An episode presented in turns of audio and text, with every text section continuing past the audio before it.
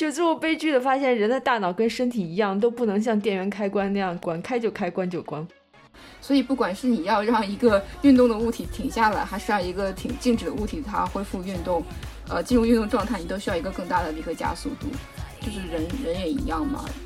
就最后悲剧的发现，人的大脑跟身体一样，都不能像电源开关那样，管开就开，关就关。下楼去跑步，然后没有戴口罩的时候，就唯独看到路上小狗跟我一样没有戴口罩，其他人全戴口罩，那好像自己变成了，我到底是是只是个裸奔的人，还是一只快乐的小狗？不会再回到以前的轨道了，就是平行宇宙已经完全分裂开，我走向另外一个分支。当它过去之后，世界可能很快就复原了，但是就看复原多久。我觉得人类，一个是我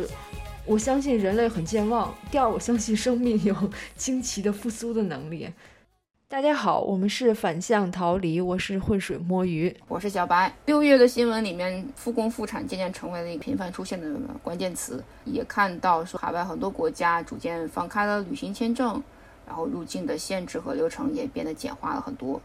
我现在觉得自己目之所及，生活圈里面唯一没有复工复产的，就只有北京的中小学生了。这一期呢，我们就想来聊一下，当外卖可以上楼，当我们逐步的回到之前的工作状态，生活有发生怎样的变化？不过在开始我们正式的话题之前，我们首先要关心一下在北京的小白上个月过得怎么样。因为感觉北京的五月就是临时状态中的临时状态，应该很艰难吧？五月整体的状态，我觉得真的就是蔡依林那句歌词，就是旋转跳跃，我闭着眼。整体来讲，其实感觉自己有种处于茫然无知的一个状态。北京的政策其实有点像挤牙膏一样，它是逐渐的三天三天，然后慢慢加码到本周怎样。在此之上，我们公司的政策也也是这样子的，充满了暧昧的词汇，讲述着。嗯，你可以在符合这样的条件下出来上班，但是呢，我们也希望你保持安全。所以，所以对于我来讲，偶尔想表现一下自己这种很努力工作、想去卷一卷的状态，但是我又真的本能的不想出门去暴露出去，所以我感觉。自己就是在不停的想通过新闻来说服自己今天不合适出门的一个状态里面去，就是有不停的在刷新闻。整体来讲，你到我整个五月，我发现啊，我没有一天去公司，然后基本上除了测核酸也没有出过门。可是，可是我什么都没干，是我 健身计划也没有完成。然后读书也阅读量下降的非常快，那播客嘛也也拖更了嘛，对不对？所以现在想起来我都不知道自己五月到底干了点啥。我有印象，我们五月聊天好像真的你就聊到很多你第二天要不要去上班的决定，好像从五一那个假期完了之后，你你们就在一直的在。纠结，每天好像都在纠结，第二天到底要不要去公司？第二天要不要去公司？这个话题反复的出现，确实就是这样吗？在五月初，我觉得北京市的也好，公司也好，大家也好，其实都不确定这个状况是，它是它会延续多久？就是每天都要靠第二天的信息，所以我能感觉到自己那个时候就是真的。我我跟你说，我我第一次关注了这种叫做北京日报的公呃呃微博账号，然后每天下午四点就开始刷他的消息，然后去总去看看到底字里行间什么意思。增加了多少密接啊，什么危险环境之类的。我还因此啊加入我们小区的群，然后得到通知，就是哪天哪天去做核酸，啊不测会怎样，是每天就是这样一个一个安排，就天天就处于一种。呃，因为焦虑而收集信息，而因为又因为收集了过量信息而陷入焦虑，并且习惯性的继续收集信息的这样一个过程，所以感觉就好像每天从下午四五点开始，你就基本上陷入了这样一套负反馈的大循环中了。我觉得这个模式简直就是专门设置来折磨你的，因为你本来就喜欢收集信息、理性决策，而且喜欢有计划性，就你每个点它都踩到了，对吧？这个五月就是我的炼狱，上天来赋予我来磨练我的。到五月下旬的时候，一方面是因为那个信息基本上已经固定了，就这样了，也肯直接说说这周你都居家办公这样的消息了，我就觉得哦，好棒。这时候就开始真的有时间去想一想，那这一周怎么安排的时候，突然间发现，怎么之前啥都没干，为什么连减肥都没有成功？明明说好了居家办公，我可以控制零食的，为什么都没有做到？我要把时间统总来考虑一下的时候，第一个做的决定就是说，我觉得啊，那既然我要跟我的书桌要伴随更久的时间，所以我就把它全部的重新布置了一下，装饰点变得更加舒适了一些。那做完这个事情之后呢，我会觉得，我如果还要长久的居家办公，那么我会缺少的东西是什么？然后那个时候就下单买了一个 Switch。我们劝说你数年，数年都未成功，今年你终于下单了。下单那一刻，我突然间就有一种如释重负的感觉。我突然觉得，OK，我已经做了万全之计。那么他接下来是隔离，是居家，还是怎样，都和我没有关系了。你都可以带着你的 Switch，对我可以有 Switch，我可以去运动，我可以去消遣或打发时光，甚至也可以讲说，我也不可能再做其他的准备了。那这个时候，我再收集任何的信息或者做任何更多的改善，都已经毫无意义了。就尽无尽无至言而不能知之者，就可以无回忆。所以就随他去吧。然后那一刻，我就突然感觉，嗯，我长大了，我不再为这个事情而焦虑了。整个从一九年到呃二零年嘛，二年初到现在，整个这种疫情的状态，它的非它的临时性状态，对我来讲，就我个人宣告，它与我是结束了，因为我不可能再更好的准备这种临时性的状态了。而同时呢，我也前半个月体会透透的，就是这种临时性的状态对我的折磨有多大。那么我宁愿把它就是常规化的固定化在我生活的某一部分里面，就跟它做告别了。但其实你是比较集中的，在最近这五月才有强烈的体会，他对你生活的干扰。其实前面二零年到嗯，就怎么说到去年这两年中，其实你受的冲击是比较小的。感受比较浅，是这样子。是的，我聊的时候也我也发现，就是因为我本身工作的关系，坦白来讲，我是算是真的是幸运的，就是我的工作、我的收入都不会被这件事情有巨大的影响。而且实际上，我们公司虽然我会出他暧昧的政策，但是他其实还是蛮蛮偏向于保护大家的，也就意味着他其实不会让我们在没有公交地的时候勉强自己去骑十公里车上班呐，他不会让人去冒着风险去上班这样子。所以整体来讲。我会觉得自己是呃基本上没有什么影响的，那而且有工作嘛，它可以不停的推动着你去有一些节律性的状态去去往前走。但是过去那个五月真的受够了这种不确定性了，然后。也有点感受到这种不确定性对自己生活的影响。一旦意识到它之后，就会发现还是要把它给解决掉，不然的话，它会一直长久的存在在我生活中，造成巨大的影响。对我们之前聊的时候，以前也说嘛，你是一个很有计划性的人，然后我就是一个没有什么计划性的人，所以其实我好像在信息干扰这一块受到的冲击比较小，但是我的那个对疫情，就也是有一种。我最近也是有一种在心里判定它结束的心情，就我们俩属于一样情两样愁，不同的道路走到了同样的结局。因为我是有一个过程，是觉得首先我二零年初的时候是觉得它不会影响我，所以那个时候会有一种嗯。觉得什么都可以按部就班的自信，而特别有勇气。那年制定了好多好多计划，觉得我肯定这一年能把它都干掉。结果没想到，因为疫情出不去嘛，我是因为要依赖公共场、公共的图书馆什么的，它一关都是这些地方先关。而且我比较依赖健身房，让我运动，然后让头脑出货这样，所以就这两块是受到很大的影响。等于我它这样一禁闭的话，我的工作整个就像停摆了一样。嗯，我对这个事情有反应是到二零年的九月、十月，情绪就特别大，我才知道哦，原来我不是没有受到冲击，是受到冲击了。所以大概就是那个冬天，一直到去年初开春之前，有一段很漫长、痛苦的调整期。后来我就慢慢、慢慢出来以后，去年逐步复工，感觉重新回到了我原先的一种节奏。我刚才仔细的就在我们录这个节目之前想了一下。就我这个节奏其实是以前的节奏，是常年工作的一个节奏。就是我早上要早点起来，上午写写论文，下午看一下文献，晚上去健身房跑步，基本常年都都是如此。但这一波新出来之后，就有点像经过疫情考验跟一个冲击之后打过疫苗的一个新的状态出来了。然后我就已经觉得我从那个谷底走回来了。那这个事情不就在我心里就可以翻篇了吗？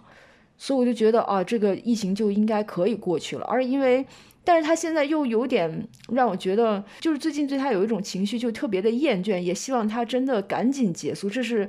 呃，一种情绪上的反应。因为我觉得，就是他总是不总是不断的反反复复，比如说有的时候还会偶尔来上那么一周或者两周，又中断，我就觉得，哎，我受不了了。因为我的新节奏已经出来了，我就不能忍受这个东西还在，心情就是就怎么讲，就是两岸猿声啼不住，轻舟已过万重山。我就想，我已经驾着小舟都过万重山了，后面的猿声还在不停的叫，我就觉得很烦，因为他每一次对我的干扰，就是我如果停过一段时间之后，我之前看的文献得重新来看，因为它比较复杂跟抽象嘛，我的思路得重新来理。这是前面的两步，要经过有一段时间让它起来之后，然后我才能让我的工作状态回到一种比较活跃的情况。所以从这个角度上讲，我也觉得我在心理上也觉得必须要让它做一个结束了。好像我们虽然走了不同的轨迹，但是最后都是帮助就在国家卫健委和世卫组织没有宣布之前，自己心里判定了这个事情已经 over 了。对，那你有没有做什么让你的新的日常的系统更加的抵抗性增强一点？就是首先，我跟你一样得有 Switch，在健身房。当然，我这个要感谢我的朋友，在二零年疫情中的时候送了我一台 Switch，这样我就可以在家 boxing 和热舞。因为你会维持你的身体的一定的活动，因为感觉身体的运动其实对脑力劳动的产出还是很有帮助的。反正我是比较依赖这件事，所以它可以帮我维持一个最低、最低、最低程度的活跃性，可以让我不用变成一个完全整动的一一个动人，就可以处于一种半休眠状态。电子游戏替代的运动来。替代了一些公共设施的功能，让你的这个日常更有对。因为我如果从 Switch 中在封城的时候，如果有 Switch 活动活动，我出就是状态解禁之后，很快健身房开，我我出去运动，很快就可以恢复起来，就不像比如二零年中的时候有一段时间打游戏会一直沉迷在那里面，因为你很烦躁的时候，而又没什么事，又出不去，就会在那个惯性里出不来。那个就会很难，所以我觉得 Switch 好像对一个打游戏，就像我的刷新闻，好像我感觉大很多人在游戏就是在这个疫情中都跟 都通过 Switch 获得了或多或少的快乐。我觉得有一点挺挺有意思的，就是你提到，因为我我自己感觉好像过去两年对我没什么影响嘛，可是你你提到你提到就是工作状态有影响，我也有想我的影响可能是其实从这个五月才逐步开始显现。或者是它还没有显现出来，因为怎么讲，我会发现我我是一个已经啊日常工作的人，所以在只要这个日常工作还在进行，好像就感受不到那个影响。但是确实，我不知道如果没有这段疫情，我会不会选择一份新的工作，会不会选择一个新的职业，或者会不会又换？换一个城市，我是感觉到对我来讲，它让我的承担风险的风险敞口变得窄了。我我会求更多的稳定性了。如果有另外一个平行宇宙啊，没有个疫情，我会是怎样的一个状态？我有可能哦，只是自己不知道被影响。我觉得我们刚才讨论的时候也在，就是也提到这个事情，好像我的影响是比较直接的。我的人生轨迹并不会因为这个疫情而发生改变，但是它会拖住我。会就像就像来了，突然给你一拳，你得昏倒一段时间，然后起来，你还是得在原来的路上走。所以我会对这个事情有比较直接的影响。你好像就是很多就是嗯设想性的，就是也可能那个会发生，所以不是那么明显，马上就能浮现在纸面上。也许你可能过个三五年，回过头来看，说不定那个影响也是很大的。因为我刚才讲，我说就是对疫情有一个深深的厌倦的情绪。嗯，我仔细想一下，不光是对疫情，是其实我对我现阶段的人生的状态也有一个很厌倦的，很想赶紧出来结束它，结束掉它，然后进入到既定的下一步。但是这个疫情好像就把这一步无限，最后这一步无限的拖长了，所以我就觉得好像这个厌倦的情绪是叠加的，所以我就觉得它必须要结束了。这两个事情是叠加在一起，就是疫情对我来说要结束的同时，也意味着我得向前走了，我的人生也要向前走了。所以这是新节奏跟旧的东西一个分裂。我我我有点能够理解你的感受，因为刚才我讲到说，其实我不知道自己的生活有没有被影响到，因为那个东西不很很潜在的。那其实我也觉得肯定有，就是很多决策很多事情，其实因为它的存在。就变成了不努力或者呃风险敞口偏低的一个借口一个理由。我会说，我我不去选择一个新的尝试新的事情，是因为你看现在风险这么高，这么不安全。所以它也变成了我三某种程度上一种一种借口。就像五月份的时候真的是那样子。其实每天刷信息，你是我是真的是觉得没有安全感吗？不是，我其实也可以完完全全说我不去上班，这个没有关系，我我觉得是可以的。可是为什么还要刷信息？就是好像那也就是个借口，是让我去躲开一定的，给自己一个放空或者慵懒的一个理由。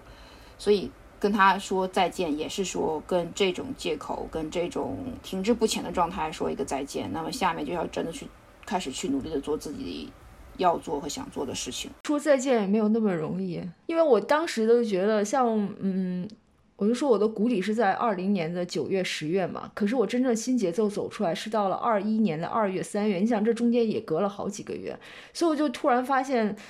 你觉得好像疫情，比如说中间淡一段时间，你可以走出家门了，但是它并没有像你预想的那么轻松。当时也迷惑了一段时间，所以我们这一次在做这个准备的时候，就找了一些资料，就突然发现他们有是有研究的。在这之后，他们讲是一种适应性的困难，而且发现很多人都有这个问题，不光是我的问题，就是有一个针对以色列的。封城解封之后，人的那个情绪反应有一个研究是说，大约有一半的受访者封城期间都多少考虑过希望回到日常生活，但是当社会限制令真正取消的时候，他们却表现出来焦虑。我想这个就是还挺有趣的，因为当时我就觉得，如果一开设想中在家里待的时候，就想着如果一旦那些场所都开放，我马上我就出去了，撒花一样的跑出去，可是并没有，我就好像就。被冷冻了之后再回温好像很难，就很长一段时间都待在家里就不想出门，就这样子在这个反复纠结中又耽搁了很长时间。这个东西就可以简称为反攻抑郁症吧。我自己也有这样的感受，包括其实我也有听到有类似的状况，就是。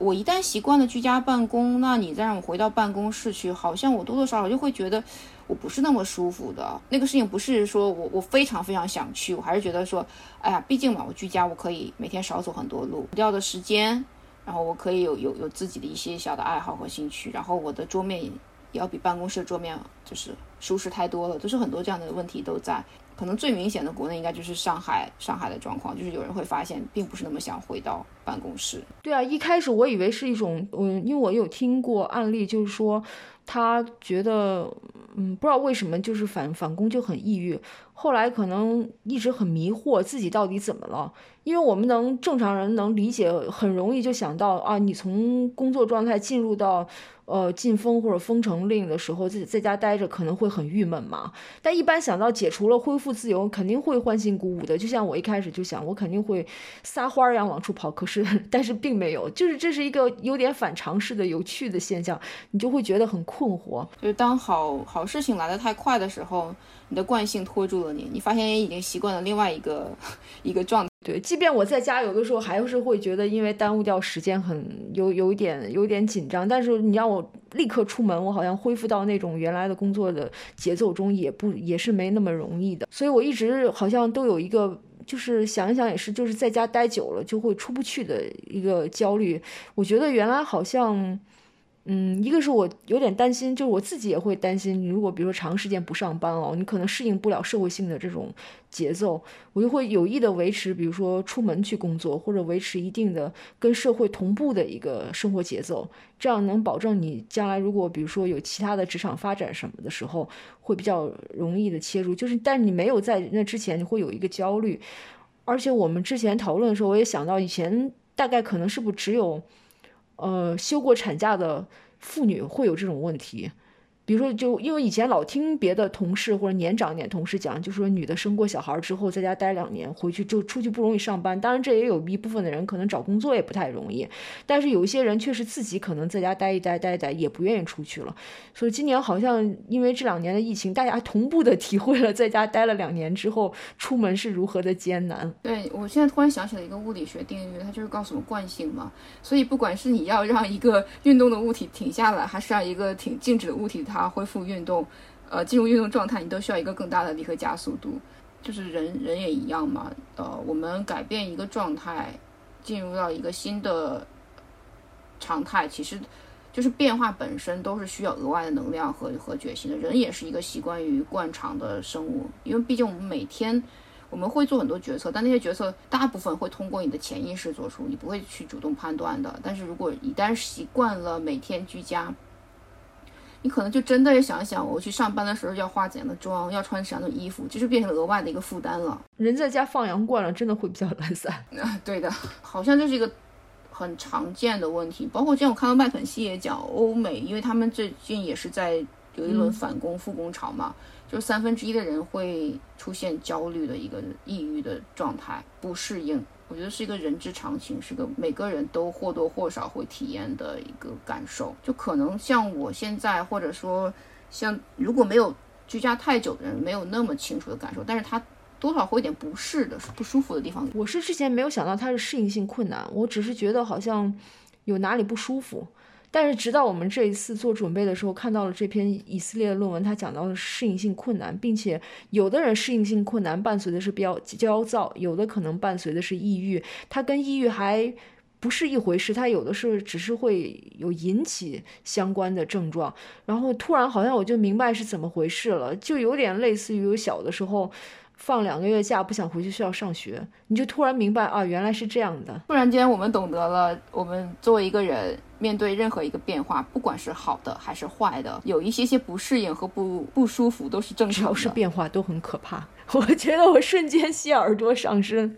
好像一个可怕的理工宅男，用惊恐的表情说：“变化好可怕，变化。”我觉得希尔多可能他真的是很敏感的一个状态，所以他会非常的表达出变化来。然后对于普通人来讲，我们可能真的就会忽视掉变化本身，它会对我们造成的一些影响，而而默认的觉得好的变化。就是愉悦的，但其实并不是。哪怕你中了一个彩票的头奖，那个变化其实也不是你瞬间能够处理好的。就除非你已经在心里面预演了几万次，但是预演了几万次还没有中奖，这个就最后悲剧的发现，人的大脑跟身体一样，都不能像电源开关那样关开就开，关就关，好歹都不是二极管。好吧，坦白的说，我自己对于回到办公室是有一点抵触情绪的，因为我我会发现，对于我这种不是那么喜欢社交的人来说，其实。居家办公对我有一种保护的社交保护的感觉，就是我不用呃长时间的跟很多人嗯处在一起，我不用去跟别人打招呼，我不用想我今天见到了十个人、二十个人、五十个人要等等打招呼。我就我本来以为这就是对内向人的一个保护，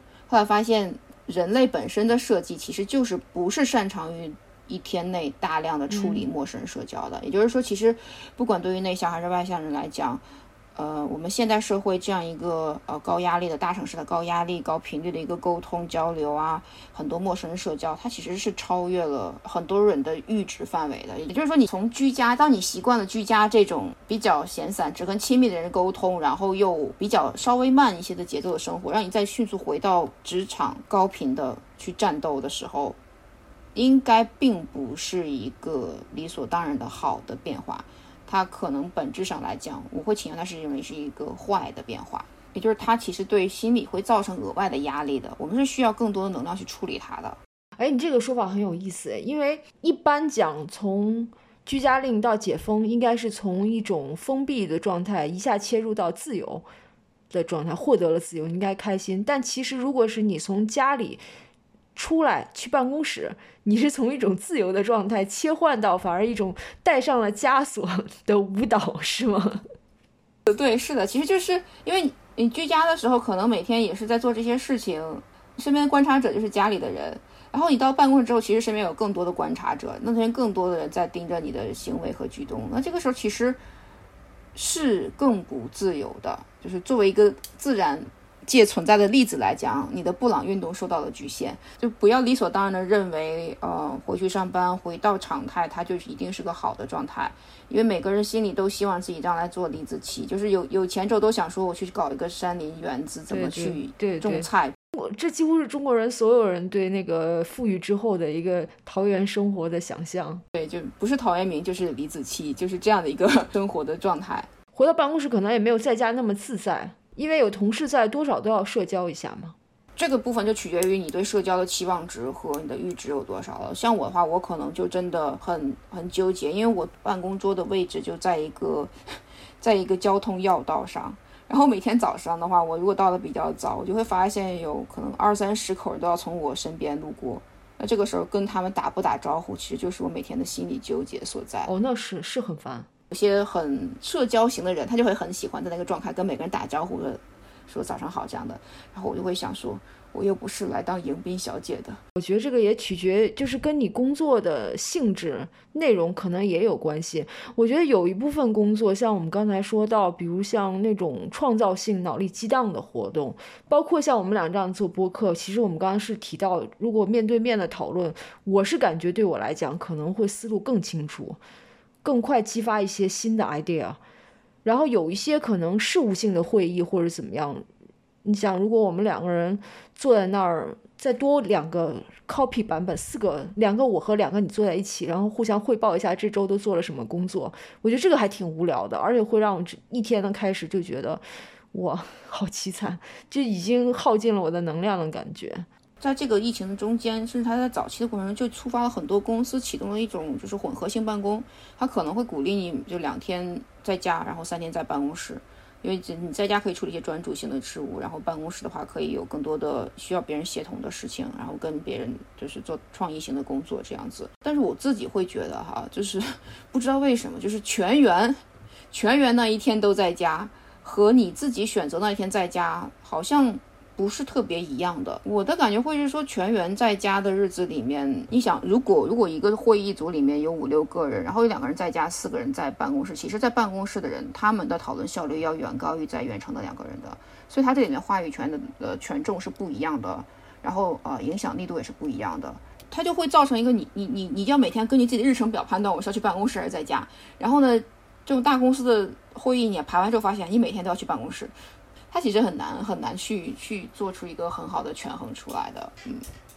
哦，然后其实觉得还有一个部分是，呃，如果全员居家的话呢，如果就是你的合所有合作者今天都在家里不在办公室的状态，其实可以利用的点就是。你真的可以很自在的安排时间，因为他们也会有相同的问题在，就是大家会达成某种默契，呃，比如说中午吃饭的时候就不要开会啊，然后哪怕你呃要下去拿个快递或者处理一些什么事情，也会被得以谅解。可是如果是一种混合状态的话，那所有人都会想说，我今天努力上班，你为什么要去拿快递？这样子会有一些额外的压力。对对对，因为在办公室你就是百分之百的全心投入，居家的话你可能确实。我觉得不会是百分之百，因为总可能百分之五到十的事情你要去处理什么。而且居家是不是更容易比较安静？因为我想我在我短暂的工作生涯中，我曾经要求领导给我一段时间，让我一周，嗯，去办公室两天，在家干三天这样的，因为我需要自己写稿什么的嘛，给他们在办公室周围的人就会不停的来打断你，我一上午可能都写不出来什么。也许你就给我安静的两个小时，我就搞搞定了。但是他们，你可能写个五分钟，就有人拿一个 paper 过来问问你这个，问问那个，你就得回答他。或者就是他们临时要开什么会，临时交代什么事情，就一直被打断。我想，如果是不是居家的话，可能这种情况就比较好。哦，我其实觉得这个也不一定。就是如果你就还是那个问题，如果你自己在居家，但是其他人没有的话，那么呃，有有紧急的会，又又不是找不到你。也不可能给到全部的时间的，而且这个取决于办公室的环境和条件嘛。因为我知道有些人就是那种单独的办公室，那其实你你没有必要，你办公室条件更好。哦，对。那如果办公室的对对环境比较嘈杂呢，那确实是会有相对而言的一些影响。所以这个真的就看条件了。对，这个是看条件，而且我觉得也看公司的文化。如果公司都不给你独处的时间的话，那么你要的居家他也不会放过你的。那如果公司它是一个开放的状态。其实，即便你不是选择家，像我们有的时候，你可以找个会议室自己待着，或者约自己的时间，那也是会被，也不会，也不会别人不会打扰。所以这个，我觉得跟公司文化可能更相关。但是坦白来讲，我觉得疫情推动了这样一把，因为它它去让公司和每个人都去试验了一下所有人远程的一个效果，也因此在疫情之后，有些公司走向了不同的路，比如说像嗯。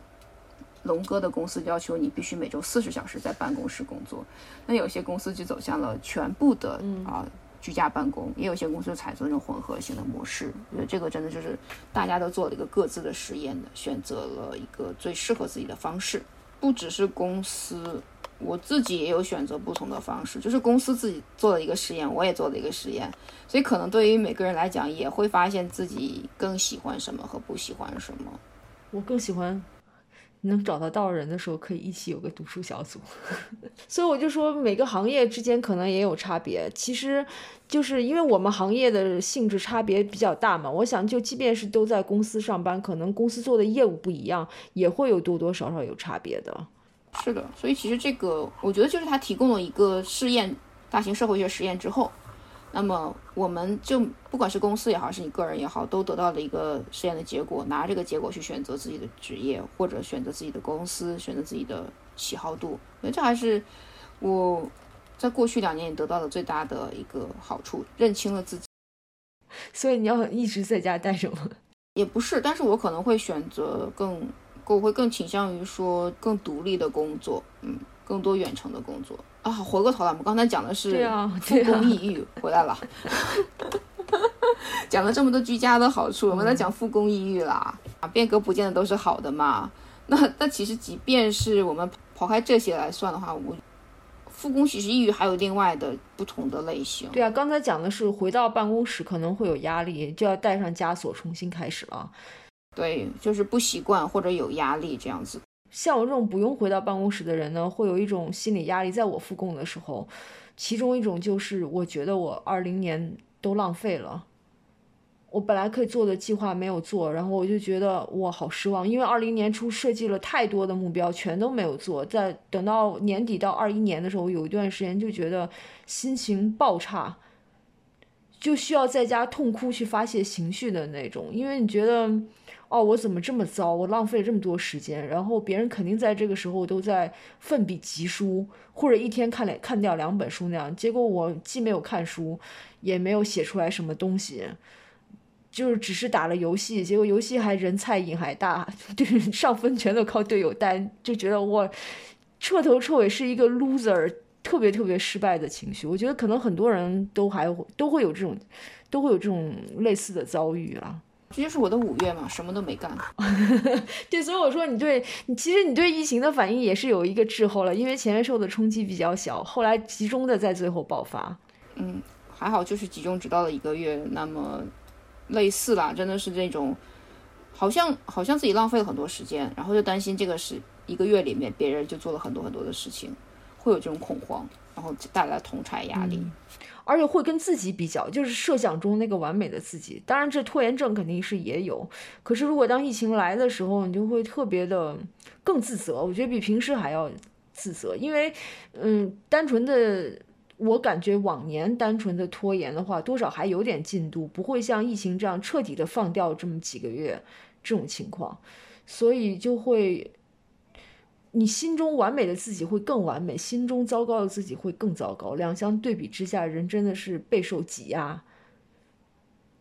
对，因为因为疫情其实三炮给了你一个借口，或者给了你一个契机，让你放弃的更彻底一点。因为外面也也有点停滞了嘛，我就觉得疫情整体其实是给这个社会摁了一个零点五倍速播放的一个状态，因为确实是慢下来了。你自己的可能慢慢节奏也会相应的去有一些调整到慢。他们会觉得我自己走零点五倍速，但是旁边那个对手可能是用一点五倍速在播放。对对对，一般一般都会这么想，就会觉得啊，我别人都还特别有成就，在那个时候你就会特别的沮丧。反正我是会有这种心情，对我多少也有。而且尤其这个时候，你偶尔得知了同柴的消息，然后他们只要比你稍微好一丢丢，就会当时瞬间崩溃，觉得我自己简直已经就是烂泥糊不上墙的感觉。嗯，那你就怎么克服吗？其实，哎，也没有什么办法克服，就是只能 立足现在，面向未来，忘记过去。因为这种心情，你如果带着它，它是一个很大的压力。你其实，在这种心情下没有办法，只能强迫自己不要去想它。过去了就过去了。很小的时候，我爸爸跟我讲过一个词，叫“破赠不顾”。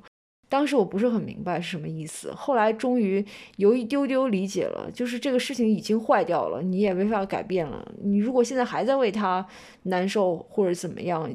继续情绪追加的话，只能浪费更多的时间。这个道理听上去挺俗气的，好像人人都在讲，可是你真的在那一刻的时候，也就只有咬牙自己把这个过来，才能从这个情绪中走出来，才慢慢慢恢复到正常的节奏来复工。你说的特别对，让我想起了一首唐诗。什么唐诗？弃我去者，昨日之日不可留；乱我心者，今日之日多烦忧。我怎么突然感觉像一个感情节目？我讲的是李白，好不好？那那这时候我也要我也要引用一句诗，就是这两天老提到的泰戈尔的：如果你错过了太阳，你在哭泣，那你还会错过星星跟月亮。但我其实跟你应对方式不太一样哎，因为我自己经历完五月，我是我很难受了，因为我的我跟你不太一样，是我比较集中嘛，它越集中，其实那个痛就越明显。但我跟你不一样，我首先选择的方式就是去读了一些励志的名人自传，就看到了，比如说季羡林在清华园里面，今天去篮球馆看大腿，明天又去玩什么游戏打牌。哦，打打牌的是胡适之，这是励志 励志吗？就是你要励志，今天打牌，明天打牌，后天还要打牌吗？我就是想看一些名人传记，让自己振作起来，知道就是这些成功人士都是如何在他的青少年时代努力进取的。就是看完之后，我就大概明白了，就是其实大家都是人，都是一样的烂。然后面对总是有总总归是会有一天今天打牌，明天打牌，后天还打牌的日子的。我就真的有点原谅自己了。同时，我又去。是跟你们这些去看积极向上的人不一样的。我基本上会去问我身边的谁，谁也一样烂，或者谁比我还他要处理的问题比我多的那些人。我不，你要说我不能算在那个积极向上这一类人，因为我也是有一个例子的，就是曾经有一度我因为自己嗯就是工作停滞，因为内容比较难推进不了的时候碰到瓶颈，就很嗯很就反正也是当了好几个月没做什么。后来就来了一个新同学。我当时一度紧张了三三两个礼拜，大概就是因为觉得设想中的他一定是非常勤奋、扎实、稳健，每天都在念八小时书、写四小时论文，然后嗯，设定的目标这个月做就是这个月做完，然后平步推进的结果。因为这事还紧张两三个礼拜，结果他来了之后，我惊喜的发现他居然比我还 烂，然后我就突然一下就释然了，就原来大家就。都一样的状态，他甚至还没有我的那个状态恢复起来好，我就觉得 OK 了，好了，我可以可以就和自己和解了，就有一种季羡林读到了胡适 之日志的感觉，对，就互相摆烂，原来老师也如此，对，齐头齐头并进的感觉，比烂的路上就一去不复返了。但我觉得其实也不算比烂了，或者正经来讲，比如说其实大家都是一样的努力，但是面对的一样困难的普通人吧，都是一样的解决方法。是的呀，因为又还有一些人，我你以为他很厉害，他其实也是伪装出来的。对你就是只能非常努力，才能在别人面前显得毫不费力嘛。多会有这样的例子，就台台上一分钟，台下十年功。他练了十年功，他不会。对，然后他假装他只练了五分钟，出现在你面前，你就会。感叹惊为天人，他是如何做到的，就会惊吓到你。我觉得可能同学什么的都有这种这种情况。然后想想以前高中时候或者大学时候遇到那种说，哎呀，我这学期什么都没学会，然后考的贼烂的那种学霸，他们的贼烂可能就是距离满分差个两分的样子。所以我觉得就是周围，如果你真的碰见，如果万一不幸哦，真的可能周围还有那种，嗯，确实工作狂、不受影响、扎实稳健的人，就是你就。只有离他远一点，然后尊尊重他的选择跟生活，就是面对面对天才和和工作狂，就是真的让步吧。反正我也不希望成为 Elon Musk，对不对？我也。但你有没有发现有另外一种状况，就是其实真的可能也是普通人，但是对方可能真的就是进度赶的还比较比较猛的。有，好像也有，有人好像就像永动机一样，他就是有那个不受情绪干扰，然后始终有目标在前进。我其实蛮蛮羡慕那样的人，哎，ESTJ 的人就是这个样子的，因为他们不考虑大的结构上的未来，他们只考虑当下，所以就这种类型的人，他就会很容易去专注于我处理完今天的事情就好，他不会被那些消息去干扰的。我刚想说，我觉得这一类人都是怎么讲？我感觉我遇遇过的这样的朋友们都目标相当的具体，就有的时候我会觉得那个太琐碎了，我我。你如果让我去为了那样的目标努力，我好像就提不起劲来。但是我觉得幸运的是，你看到他们为了那样，他就不会陷到那种特别低谷的状态，不会特别萎靡，他好像一直都能持续的很活跃的在往前走。所以有的时候我自己特别低谷的时候，看到他们这样，我还挺羡慕的。我觉得人有时候可能要，我也不知道，也要有世俗一点的追求，就把别人比下去。那种宏大的无法控制的呃事情。就放弃了，嗯，他不会试图去干扰，因为确实，你说国家是要求你呃怎样的一个防疫政策，讨论半天也没有用，因为这个事情他不会听你的。那北京的状态，我看多少数据新闻也没有用，因为他最终会发一个通知，你可不可以来，可不要不要去。那所以其实后来我觉得，我觉得自己成长那一刻，就是下单 Switch 那一刻，也三号就是说我放弃我对这部分的考虑了，然后我不再去关注这些新闻了。那我去关注我眼下的。对吧？就是关注于种菜。哎，那首诗怎么说？海子那首诗，你还好意思说你要关注种菜吗？啊啊，对，这个菜我是种不活的。你你居然自己提到了种菜这件事，谁能想到我连小葱都种不？我还等着吃你种的小葱呢。我想说，我疫情期间唯一的爱好就是吃大葱，吃小葱。就其实我们讲到了几种适应性的困难，一种是像我这样子。冻凉了就比较 难热热起来的人，然后有的呢是在家放养久了难以走出去，适应不了工作的枷锁，重新回到办公室觉得很不舒服。然后还有一类我们讲到的就是相当于，嗯，因为之前荒废了一段时间有心理压力的这种崩溃，觉得自己好烂，在进重新进入工作之前。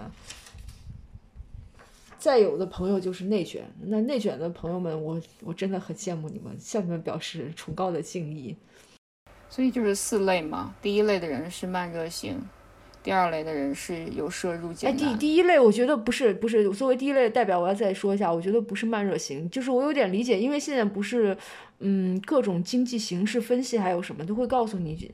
嗯，并不一定起来之后经济就会马上报复性的火起来嘛。重新恢复，就说有可能就彻底的萧条下去，萧条萧条着，有些需要就没有了。我有时候把这个宏观的道理对比到我微观小小的我的身体上，我觉得是有道理。就是我在家待久了，瘫瘫的时间太长了，你想再起来是挺难的。这这就是惯性啊，经济也是要有惯性的。一个大越大体量的经济体系，它其实不是说踩刹车就能刹车得了，就是一个复杂的系统。呃，它是叠加的嘛，所以要么是正反馈在不停的反馈，要么是负反馈的互相的博弈。嗯那对啊，就是就其实是因为你们的你们的惯性大，或者说是相对而言，呃，热传导热容量大，热当量大，所以就是慢热的一个表现啊。对 我第一次听见人这么科学的解释我的状态，我莫名有一种兴奋和 happy 的感觉，不管是物理。物理自然科学规律，还是说人的心理状态，都是一种改变一个运动状态或改变一个一个一个稳定的状态，都是需要更多的能量和和功的。这都是一个常态。就是不管我自己现在想说，我们提到这这这这四种里面，其实不管你是归类于哪一种啊，好像也都是正常的，因为这些都占了很多的一个人口的比例，就是一个自然反应的状况。对啊，几乎所有人按照那个研究论文讲，几乎所有人都会或多或少的反映出来，就是。最大的一波不受影响的是六十五岁以上的老人，因为大概也不需要工作了，所以 也不需要适应什么，所以没有没有这方面的反应，就很表现很良好的从居家然后恢复到那个正常的生活中去。其实除了老年人之外，我我们在聊彼此的两个人的经历的时候，其实也发现我们两个人对疫情的反应完全是不是同一个节奏，也不是同一个状态的，甚至出现了。无法理解对方在讲什么的一个事实，我自己的感觉是，不管是你现在的心理状态是怎样，或者是你是怎么看待这个过去两年、最近几段时间对自己的影响的，好像它都应该是正常和合理的。这个完全取决于时下。每个人不同的生活的状态、精神的状态，以及他呃所处的环境的一个受到影响，最迟钝的人往往是那些影响最少的人，因为没有影响，他干嘛会有响应？对，这也是你一开始的反应，因为我一直在讲二零年到二一年我的一个情绪的波荡跟疫情走向的一个错落的情况，你都好像对这个比较无感吗？是的，但其实我又我其实有在想。这个事情发生，就像是你把一块大石头扔到一个平静的水面上去，它，它会在最它最开始那一刻形成一个很大的一个漩涡或者一个呃一个水的震动。那个时候，如果你离它比较远，可能感受到比较少影响。但是随着时间推移，它还会再形成一个细细小的余波去震荡，那这个时候会慢慢传播整个湖面，也会对每个人的未呃生活和状况都会产生或多或少的影响。所以其实有的时候可能会呃像我这样感受到的比较晚，或者是呃感受到的比较浅的人也会有影响了。而且我觉得哦，以一种就按照历史的讲法，可能都要过个三五年。你回望，就这个事情彻底结束之后，你走出去一段时间，而要有几年，至少有个两年的间隔和这个事情，你可能回望的时候，你才知真正知道这个事情对你人生的影响究竟究竟在哪儿。因为我我一直说我的冲击是比较大的，我是还按照我自己人生轨迹在走，只是受到了波荡，就好像中间空白了，暂停了。但是像你就说，像你没有。特别明显的感觉，可能你你设想的就是我以前也许有别的可能，但毕竟因为那个没有发生嘛，所以就是是脑力激荡的一个想法。那有的人可能，嗯，更直接的人可能就是，比如做餐饮行业的，甚至就是当下就得改行或者换城市。但我想可能还有比你影响还要小的人。哎，其实这个真的很难想小和大。我们现在想，是不是是大学生影响最小？好像是哈，反正他们什么也不用担心。可是他们基本等于上了个函授大学啊。我觉得大学生其实影响挺大的。我一直觉得大学生，呃，就本科跟硕士生挺惨的，因为这是你人生就这么一段时间，然后他们就完全就是另外一个模式过过去了。所以我觉得他们应该体会挺明显的，生活样态改变了。本来你可以自由的在学校里面玩啊，可以出去跟同学那个一起聚会什么的，有很多课外活动，或者是在课堂里去上课讨论。你现在都变成函授大学了。可是你。你当年不都听在图书馆里面，就是好好写作业？可是感觉还是会不一样。我在想，会不会，比如像啊，有一些，嗯，比如像金融行业，有一些就是做远程操作的，影响会比较更小，或者是公务员受到的冲击比较小，因为他们本来的公，呃，公务员也不是公务员，有些很辛苦。公务员跟医护一线的，对于不同的人有不同的面向的影响和不同时间长度的影响。所以今天我们讨论完之后，我的一个感受就是，我们每个人所体会到的这个世界，哪怕我们同处于它其中这么近的一个时间，的反应都是不一样的。就真的很难去领悟他人的痛苦或者他人的喜悦。我们的悲喜果然不相通，但是我们一样情两样愁，同样都在内心帮世卫组织宣布了疫情的结束，尤其帮国家卫健委宣布了这件事。呃，那倒也并没有，我并没有替他宣布，我只是对我自己讲说这件事情他跟我结束了，我的生活再也不需要有他的影响了。不管接下来他是怎样的方式去应对他，政策会怎样，规矩会怎样，我可能。对我来讲，首先我我是觉得这个世界不会再回到一九年之前了，它不会不会再回到以前的轨道了，就是平行宇宙已经完全分裂开，我们走上另外一个分支。哦，这也是我跟你观点不同的。我一直以为疫情是一个冲击，当它过去之后，世界可能很快就复原了。但是就看复原多久。我觉得人类，一个是我我相信人类很健忘，第二我相信生命有 惊奇的复苏的能力，这是我们的一个分歧。哦，我甚至不是在讲它疫情的余波会震荡多久，即便是不考虑这个，我觉得它发生的这样一件事情，其实对我们的对每个人的小到每个人的生活的两三年的影响，大到国家之间沟通，甚至包括我们在治理应对这件事情上，你采用的一个政策的依赖性上面，其实都会有很深远的影响。所以发生完这件事情之后的世界，跟之前的世界就决断绝对不会同一个世界了。就像是可能现在的小朋友长大之后，他们会觉得戴口罩，不戴口罩等于裸奔。就像我那天说，我其实下楼去跑步，然后没有戴口罩的时候，就唯独看到路上小狗跟我一样没有戴口罩，其他人全戴口罩，那好像自己变成我到底是是只是个裸奔的人，还是一只快乐的小狗？历史书告诉我们，此人与狗不得入内。你告诉我们，此人与狗不戴口罩，你这样会被骂啊？没有，但是因为那个是羞辱性的嘛。但是你自己这样讲就很可爱，尤其你现。我就觉得你跟跟一只可爱的小狗在一起，两个人两不是两个人，两只狗哦，不是两只狗，就有点 Q 萌 Q 萌的感觉了。回过来就是我真的觉得，呃，他不会回去了，他在我的印象中发生了，然后这个事情我也不会当做他没有发生过。虽然纵使人类多么健忘，但是我觉得作为一个复杂的系统，社会系统本身它不会健忘的。那么一些发生过的事情，一定会对后面的人、后面的政策影响是有的。对，首先呢，我就这点就跟你想法不一样，我是觉得它是一个临时性的冲击，余波荡漾多久我不知道，但是我觉得，比如说像戴口罩。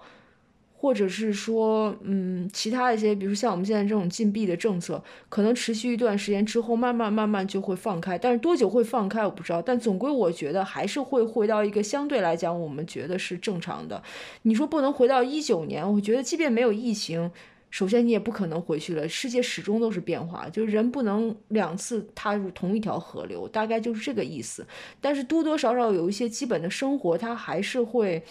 嗯，回来的基本的生活我是同意了，但是我我会讲的是说，就真的是平行宇宙的概念，就发生这样一件事情之后啊，如果你你按那个 counterpart 那个那个那个去想的话，其实就是我我我明我明白你的意思，就等于切入到了另一个轨道跟空间里去了一样。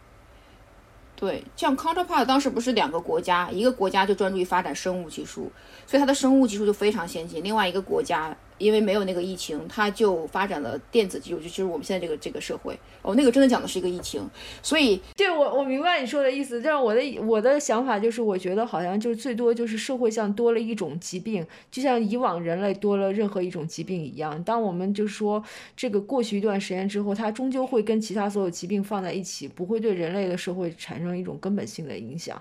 就是这当然是我的想法，不一定对。就我们可以等个三五年，看到底是你对还是我对。不过因为既然你讲这个，我突然就有一个，嗯，很好奇的想法是，嗯，你会觉得这个事情对你的人生彻底产发生一些根本性的改变吗？就是不是说你整个人生改变，就是有没有其中有一些事情，你觉得是因为这个事情以后会有长远的影响？我觉得一定会有，但是现在还不清楚。没有显现出来，那些我过去三年应该做而没有做的决策，应该发生没有发生的事情，肯定已经让我走上了不同的平行宇宙的分裂。而且其实有没有什么有痕迹的东西是可以留在生活里的？比如我开始玩 Switch 啊，我它虽然还在还在海上漂哈，但是 没有这件事情的话，我肯定不会买游戏机。对我们劝了你好几年，你都没有买，直到这个五月。对我特别想讲一个。事情就是我当时是第一波去打疫苗的，然后打疫苗的原因就在于，我记得看到应该是木瑶在微博上说，这可能只是你未来无数次接种记录的第一针。我突然就觉得，OK，这个世界回不去了，就是我们可能要每半年打一个疫苗，像流感疫苗一样，就像这个回不去的接种的记录逐渐变成接种记录一样，我就觉得它一定有什么东西永远的发生了，永远发生改变了。哦，我对这个好像没有感觉，因为我。以一种文科生很文盲的科学盲的那个体会，只要这个疫苗没有对我产生负面的作用，我现在就觉得 OK，它就是一个纸面上的证明我打过了，但是好像对我生活没有什么有体感的反应。当然这也是比较幸运。那句话很影响很大，就是他很多人问我说为什么那么早打打第一波疫苗嘛？因为那时候大家还对疫苗的安全性有有什么问题。有时候我一旦想到的是你漫长人你人生中漫长不同呃。很多次接种中的第一次的时候，会发现，OK，那这个人生彻底变了，因为我每年可能不需要打，我们成年人是不打疫苗的，基本上除了流感疫苗，你也不是每年打。那现在变成好像就也许要变成定期注射了，当然现在可能看就不用哈。这样一种变化，我以小见大吧，就是这个是让我特别明确感受到会影响生活的一个变化，包括以后的小朋友可能多接种一个疫苗，他到几岁的时候多接种这样一款疫苗。对，这个是一方面。那就是你比如说你职业发展呢，会觉你觉得会有影响吗？就像刚才说的，可能因为这次零点五倍速播放之后，我真的有清楚的想明白，我对我现在工作里面喜欢的是什么，不喜欢的是什么。那我可能会接下来会再去找我新的职业发展也好，新的变动也好，会倾向于做我更喜欢做的事情。他帮我做了一个实验。另外一点就是整体来讲，我会变得更保守。哦，嗯。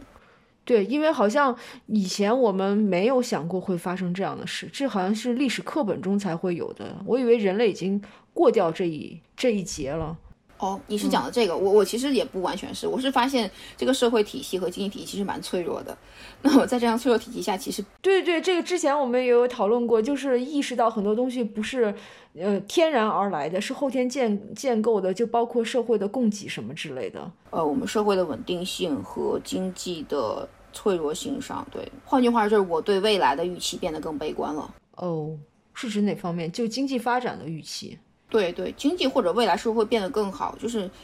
明天会更好这句话，你同意与否？从零到十打分，我之前可能会觉得打的是九分，现在可能打到六分。我打七分吧，七分到八分，我还是会觉得会变好。我觉得会有波折，但是就是没有之前想的那么顺利。可是我觉得还是会往前走的，因为除了我感觉，除了疫情，还有包括很多很糟糕的事情，比如像战争，坏的东西会积累在现实中，带着这些东西往前走。可是好的东西也会积累下来，就是我们过去的人类在那种。各种各样的瘟疫，或者是斗争，或者社会危机中，也积累了很多好的经验。我觉得好的经验，就现在就在我们这个社会里，就到一定程度，他们还是会发挥作用的。我觉得会往前走的，这个我倒是挺坚信的。我也相信它最终会螺旋上升。我只是想知道我的有生之年，它是在函数的哪一个阶段？它的导数到底是正的还是负的？有生之年，我觉得也不会崩塌。我对不会崩塌这件事还挺有信心的。我觉得还是可以的。而且我始终觉得，就是有有生之年，我说它是上升还是下降？我不希望我的有生之年它是走一条下降曲线。我就说它不会。我意思是有生之年就不会那样子的崩塌，就是你会觉得啊，稍微。就是像开车一样，踩了一个急刹车，稍微向后顿了一下，但是它不会就是像下坡一样一直向下滑，一直向下滑，一直向下滑，滑到坡底。我觉得倒不会。嗯，对我这个观点跟你不太一样。我会觉得，呃，如果一个经济周期二十年的话，我们可能就是已经经历过了我们人生青壮年时期能够经历的最后一个繁华周期，我们应该就在进入一个衰退期了。而且作为一个。我能讲吗？作为一个盲目盲目乐观的人，我觉得，即便是打仗的时候，有人在战争中丧失生命，也有人发战，也有人发战争财。就是，就怎么讲？我始终觉得，就尤其这次疫情给我一个特别大的体会。当然，就我可能受到疫情冲击也不是最大的，至少没有在没有得病，也不是医护人员或者什么的。我就觉得，好像那个大环境的这个东西跟个人的那个人生轨迹的发展，其实是有一个距离跟落差的。一方面是我的情绪对他反应有落差，就让我意识到这有间隔；另外一个方面就是我在这个过后重新热爱我自己的本职工作，就在这个疫情之前是没有的，已经因为焦虑跟各种波折，就觉得已经心灰意淡，觉得烦透了。可是我也不知道为什么，就是经过两年像沉淀一样，突然平静下来之后，就好像凉透了，然后脑子彻底冷静下来。就会重新发现我最初原来做这个事情的喜好，你反正都得从零开始了那种感觉。你说的是对个体了，可是如果你问我的话，当你觉得岁月静好的时候，是因为有人在负重前行吗？不是岁月静好，不是岁月静好，就我也很艰难，但是你就会意识到，即便一样的难，它和一和大环境之间是有距离的。对，但是问题是我的问题是说。我们没有办法保证自己不生活在二零年的武汉，不是在二年的上海。这是为什么？我说我对未来会充满了，会相对而言悲观的一些，是因为我发现，即便到了现在社会，你有可能会被随机投胎到二零年的武汉和二二年的上海去。那这个时候，个体的其实抵抗压力的能力是很小。倒不说岁月静好，而是说我们我们其实是有一些特权的，或者怎样。我们在这场疫情中冲击的是比较小的。然后，呃，因为它冲击比较小，它是一个比较。就这么还是一个陨石撞击嘛，所以它在撞击面的时候危害性比较大。对我们现在来讲，可能就是一个一个波动，它反而是一个警醒，一个提示。可是就是一旦意识到小行星是可以毁灭地球的时候，你就不确定那颗小行星会落在地球哪一个角落。它不是只可着南极和北极砸。我自己会是我会偏悲观，是在这个原因啦。当然，我也能理解，就一味的这么悲观也没有任何用处。因为我会有一种想法，就是如果明天，反正明天如果都是死刑的话，那今晚你睡，明天也是死刑；今晚不睡，明天还是死刑。你睡了，你就多了一多了一觉；你不睡，你就多一晚焦虑。这是不是我缺乏计划性的人，计缺乏计划性的人生，有一个不成熟的想法？也没有啦，我我其实不睡的话，你多了十二小时人生。煎熬呀！你想，如果明天要早上你要。未必啊，你可以，你可以，你可，你还有不同的选择，你可以去 enjoy 你的十二小时啊。你要这样也可以，就是反正对对，也是，那也是你自己的选择。你如果问我整体来讲，我会对事态偏悲观去看待，但是呢，看空做多了有什么办法？哎，总之就是希望这个疫情真的能赶紧过去，然后人生也能开始新的新的一页了。我都已经买了 Switch 了，我的疫情已经过去了，我的人生已经开始新的一页了。我觉得我的疫情也过去了，但我人生新的一页还没有完全开始。虽然我已经有了新的节奏，嗯，可能需要时间来证明。哎，我们可以赌五毛钱，哎，过五年重新来那个，看一下世界究竟发生什么变化。因为今天我们最后的结论好不相同呀。其实我们大体上也没有特别大的分歧吧。我说世界回不去了，你也不能否认，对不对？因为你就要打疫苗，不同国家它在应对这个疫情中做的政策的决策的影响，是会影响它之后几年的政治决策的。但是你是会说，其实人类是会生生不息，它不会被这个东西天天吓到。对啊，我觉得会，对我觉得会恢复到一种正常的生活，就是你该干嘛干嘛，该出去聚餐吃饭出去聚餐，该 party。我也没有说不，对啊，不该干嘛干嘛。但是我的观点是说，呃，它政策的倾向会有变化。就像我可能我会觉得会有变化的是，比如说我们会预期收入会有一个下降的趋势，在未来的三五年里面，那大家的消费就是不可能恢复。是这样，但是这个到底是因为疫情的影响，还是因为国内还有战争的影响，就很难讲呀。它它可能会是一个大的经济周期的影响，但是因为呃疫情会使得这个状况会更加显现。就比如为什么上海你说五月解禁之后没有进行一个消费的报复性的一个增长，那是因为他们在前面把钱都花差不多了，因为你要买高价的的的的物流啊，所以所以很多人其实那个时候。他不具备那个能力了，他可能更加的也对未来充满了担心，或者更多的积蓄。哎，但是我突然有个想法，我觉得就是比如说像是经济周期这样子起落，比如到一个大的周期，后面预期都很差，这也不是世界回不去了，就是世界本来的样子啊，只不过我们走到这一步而已啊。它是一个螺旋上升也好，螺旋下降也好，它不是一个打圈儿的过程，它它永远是一个有一个变化的。所以我讲的回不去了，是说我不可能就回到。没有发生过这样，那我再举个极端例子好了。如果你现在去审视人类的基因，会发现其中有几段是共通的基因，它来自于远古的病毒。我不记不太清楚了，大概有大概四五段这样的基因，意味着在人类历史上，曾经或者在动物体历史上有过四五次的全球大爆发的一个病毒。对，它就写在你基因里了。那你说我们的生活受到影响了没有？可是你说这个基因和之前不一样吗？也不一样了呀。哦，你是在这个意义上说回不去了？对啊，因为。但我意思是，不管发生什么，只要时间向前走，你就回不去了呀。就有些变化，就是时间不管怎么样，它总归就是会变化的。可是我意思是，当这个事情完了之后，呃，生活或者怎么样，还是维持就之前我们的一个模式，不会发生太大的改变。那这个太大，你就要去定义怎样的太大了。其实我们现在看一战、二战之后会不会发生太大的改变？它会啊。你只是它是因为经济发展，还是因为技术发展，还是因为怎样的变化，是讲不清的。我是觉得欧洲人的生活其实跟二战前、跟一战前没有太大的变化，变化的可能就是医疗技术的改变。你看他们的生活模式，基本上差不多跟那个时候。我觉得，他有汽车了呀，然后它有内燃机了呀，它有它有更更先进的技术了呀，它有电脑了呀。电脑确实是对人类有一种就是革命性的改变，但是我一直觉得这是新加进去的因素，就是嗯，好吧，我们好像对这个有点定义有点有点差别。对我们的定义是不一样的，我我不可否认，甚至我可以再再讲一个我的观点是，无论什么状况，人类和生物体都会竭尽所能去努力的生存下去的，不管哪怕这个疫情是延续一万年，它也会努力的去生存下去，适应它的。可是这个生存质量是上升还是下降，又是两个概念，它一定会去努力的去生存，所以不管是乱世还是盛世。都会有人生存，哪怕是饥荒之年、饥荒之省，也会有人讨生活活下来。所以，我我觉得人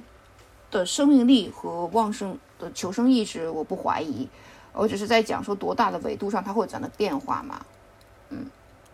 所以我们两个观点是不一样的。我就会说，如果你做个实验，一个是有这个疫情，一个没有疫情，可能就像 counterpart 一样嘛。那最后一个就发展生物技术，一个就不是。对，因为我的基本观点是，只要有时间这个维度在，一定会发生改变。然后我对你的想法的理解是，你是说切换了整个一个模式，我是感觉只是在里面加了一个变化的因子，但是模式还是同样的模式。那不一定，我对，所以我就说，我们在这个点上还是有差距。除了定义理解，就是厘清了之后，还是有差距的。所以就说，还是可以，还是可以读五毛钱，五五五年以后回来重新再看的。五年以后，其实你也很难去厘清到底是因为哪个变化造成的。可以再讨论呀。只要有时间，这个变量就一直都很难呀。好虚无主义啊！我觉得不虚无呀，我觉得正确的呀。因为只要有时间，这个时间这个东西是一直都在变的呀。所以你就会说一直去讲变，那它永远不会变的。不不不，不是这个意思，就是说它会改变。但是我觉得，就是在我的认知中，不是没有那种模式性彻底的改变。像你刚刚，比如说你讲电脑，比如说你刚刚讲电脑发明，我觉得电脑确实整个改变了人类具体的生活，就改变了你的行为规则跟你日常的生活。可是我觉得就是。那你觉得用电锂电池改变了日常生活了？这个我不知道，我我没有足够的知识，现在能回答你啊。因为很多时候其实是因为你可以感知和不可感知。比如说 iPad 有没有改变你日常生活？你觉得电脑改变了，iPad 改变了吗？iTunes 改变了吗？很可能改变你日常生活是 iTunes，是那个 Apple Store，而不是 iPad 本身。我们有的时候很难去归因到哪里去，就是它是一个很大的混沌的系统。那这个系统里面任何一个因子变化都会就蝴蝶效应嘛。我自己会觉得，像我没有能力去推断它会怎么样，但是我我不认为